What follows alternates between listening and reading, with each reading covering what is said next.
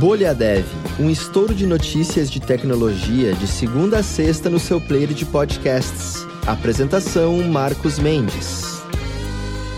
Olá e seja muitíssimo bem-vindo ao primeiro episódio aqui do Bolha Dev, nesse 11 de julho de 2022, aniversário de 43 anos do que possivelmente é um dos acidentes aeronáuticos espaciais mais malucos que já aconteceram, porque em 11 de julho de 79, uns pedacinhos da Skylab, que foi a primeira estação espacial americana, caíram na Austrália e reza a lenda que mataram uma vaca. Isso aconteceu depois que deu errado o plano dos americanos de manter a Skylab em órbita. Já que eu estou começando aqui o episódio falando sobre notícias espaciais, deixa eu comentar que a NASA resolveu mostrar para o mundo, até de forma antecipada e depois de muita expectativa também, a primeira foto feita pelo telescópio James Webb, que né, passou anos sendo atrasado e atrasou, atrasou, foi lançado, ele passou um tempo, alguns meses agora na verdade, sendo calibrado para tirar as fotos bacanas do espaço e hoje a partir das 6 da tarde aqui no horário de Brasília, a NASA vai fazer uma live para mostrar como é que ficou essa primeira foto. Inclusive, um depoimento né, que foi da Pamela Melroy, que é administradora da agência espacial, ela falou que o que ela viu deixou ela emocionada como cientista, como engenheira e como ser humano também. Então, a partir das 6 da tarde, essa foto, que é a primeira imagem feita a cores né, pelo observatório, vai ser publicada lá por uma live feita pela NASA e outras fotos também vão continuar aparecendo amanhã, dia 12, né? Às 11h30 da manhã no site da NASA e no YouTube também. E já que eu comecei falando aqui sobre essas notícias aeronáuticas, deixa eu comentar que uma empresa militar americana quer comprar a desenvolvedora NSO Group, que faz o software de vigilância Pegasus. A L3 Harris, que é a criadora da ferramenta de rastreamento de celular Stingray, teria obtido uma autorização das agências de inteligência norte-americanas para comprar a israelense NSO Group. Uma das condições para que esse negócio seja feito é a possibilidade de usar o arsenal de ataques Zero Day, que são essas falhas descobertas que não tem correção ainda, mas as falhas existem de verdade no mundo real e podem ser exploradas.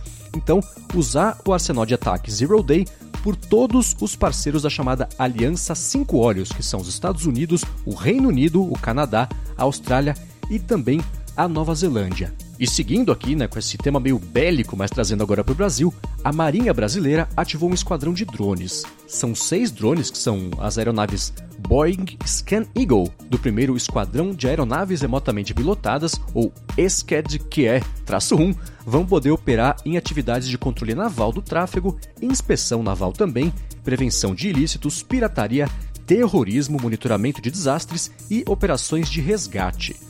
Já uma outra notícia também, essa que veio agora da Suíça, é que o país vai fazer um sistema para transporte de carga que é autônomo e subterrâneo. A ideia é que esse cargo souterrain, espero não ter assassinado aqui o francês, é fornecer transporte de carga entre cidades e centros logísticos em todo o país sem depender necessariamente da expansão de redes rodoviárias e ferroviárias também. Né? A ideia é que esse sistema funcione por 24 horas por dia, né? claro, e é, por uma rede de túneis e os veículos vão trafegar sobre rodas com acionamento elétrico com velocidade constante também de cerca de 30 km por hora. E antes agora da próxima notícia, deixa eu comentar que finalmente, depois de muitos pedidos da comunidade dev, ela chegou. A imersão Java da Alura, ela inclusive é perfeita para quem quer se desenvolver em uma das carreiras mais promissoras da atualidade e também do futuro. A imersão Java da Alura é online, é gratuita também e de livre acesso a toda a comunidade dev e foi feita né, para você que quer levar o seu portfólio para o próximo nível. Então, em 5 dias, você vai fazer uma aplicação Java com microserviços e frameworks também numa das linguagens mais populares do mundo, acompanhado inclusive pelo Paulo Silveira, que é o CEO da Alura, pela Jaqueline Oliveira também e pelo Alexandre Aquiles. Você pode fazer a sua inscrição passando aqui na descrição do episódio ou acessando o link também alura.com.br barra imersão Java ou recomenda também para alguém que você acha que possa curtir aí o Imersão Java da Alura e pode agora finalmente, depois de muitos pedidos, aproveitar essa oportunidade. E para quem quiser também aí, na verdade, antecipar, adiantar os estudos aí antes da imersão, está em construção na Alura uma formação nova do tema Java e microserviços. Não deixe de conferir isso aí em breve também, mas ó, passa aqui na descrição do episódio e não deixa de se inscrever no Imersão Java da Alura pelo alura.com.br barra imersão Java. E agora, seguindo aqui com as notícias do episódio de hoje, pintou um vazamento da Uber na Europa que mostrou umas táticas ilegais utilizadas aí pela empresa.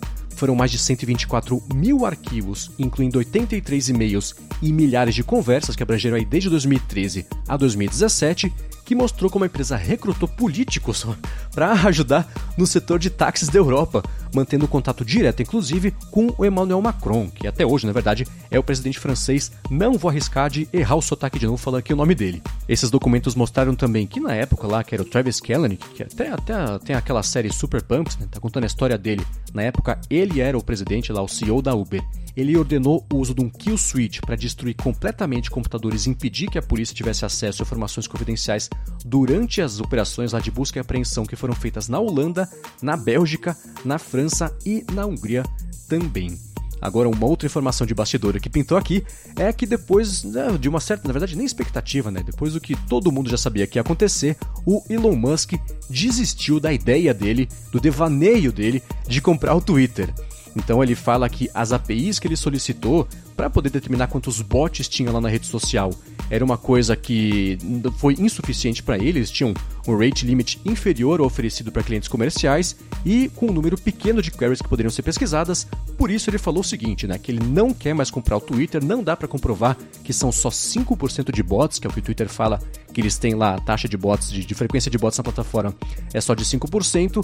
O Musk, como o pessoal já vinha prevendo há semanas, está usando esse argumento para poder não só desistir dessa compra, mas não ter que pagar também a multa de um bilhão de dólares que ficou estabelecida para as duas partes se um desistisse da compra ou da venda. O Twitter, claro, falou que não quer saber, que vai processar o Musk e tentar obrigar o Musk na justiça a concluir a aquisição, mas é claro que isso certamente não vai ser uma coisa que vai se resolver nos próximos dias ou semanas. Então a gente vai escutar falar muito sobre esse caso aqui nos próximos meses. E seguindo aqui também com as notícias de hoje, olha que legal.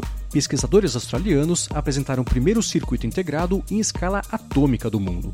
O processador quântico analógico foi usado para modelar com precisão os estados quânticos de uma molécula orgânica de poliacetileno, e essa técnica abre caminho para a criação de novos materiais que nunca existiram, como supercondutores, por exemplo, baterias e produtos farmacêuticos. A equipe responsável por esse projeto ela falou que ela acredita, inclusive, que esse dispositivo, né, que o dispositivo quântico dela, vai estar disponível em escala comercial já nos próximos 5 anos. Otimista, mas que bom, né? E por último, aqui para fechar o, episódio, primeiro bolha dev da Lura da história, uma pesquisa da Microsoft concluiu o óbvio, né? Que uma autonomia maior, mais flexibilidade e mais foco são os principais fatores para um ambiente bacana de trabalho, né? um bom ambiente de trabalho. Eles concluíram nessa pesquisa que processos colaborativos intensos, com a sensação que a pessoa é só uma engrenagem lá de uma máquina, mostram um impacto ruim na percepção de desenvolvedores, especialmente aí, sobre equilíbrio entre vida profissional e pessoal também, e que funcionários mais satisfeitos trabalham em média 5 horas a menos por semana, participam em média também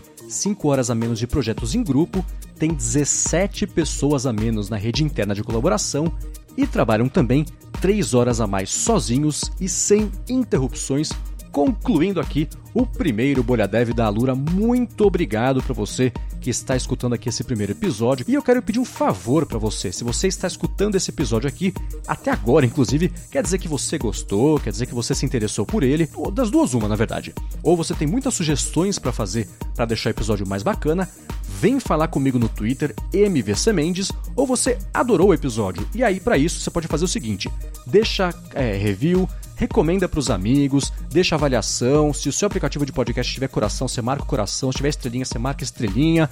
Deixa todo mundo saber que o Bolha Dev chegou para deixar você bem informado sobre tecnologia, sobre inovação, sobre as principais novidades né, de bastidores ou do mercado como um todo e, claro, sobre programação, que é o seu foco aqui, porque você chegou no Bolha Dev. Muito obrigado e o podcast está de volta amanhã de manhã.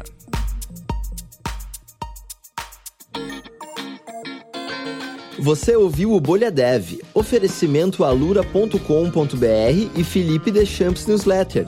Inscreva-se em felipedechamps.com.br barra newsletter. Edição Rede Gigahertz de Podcasts.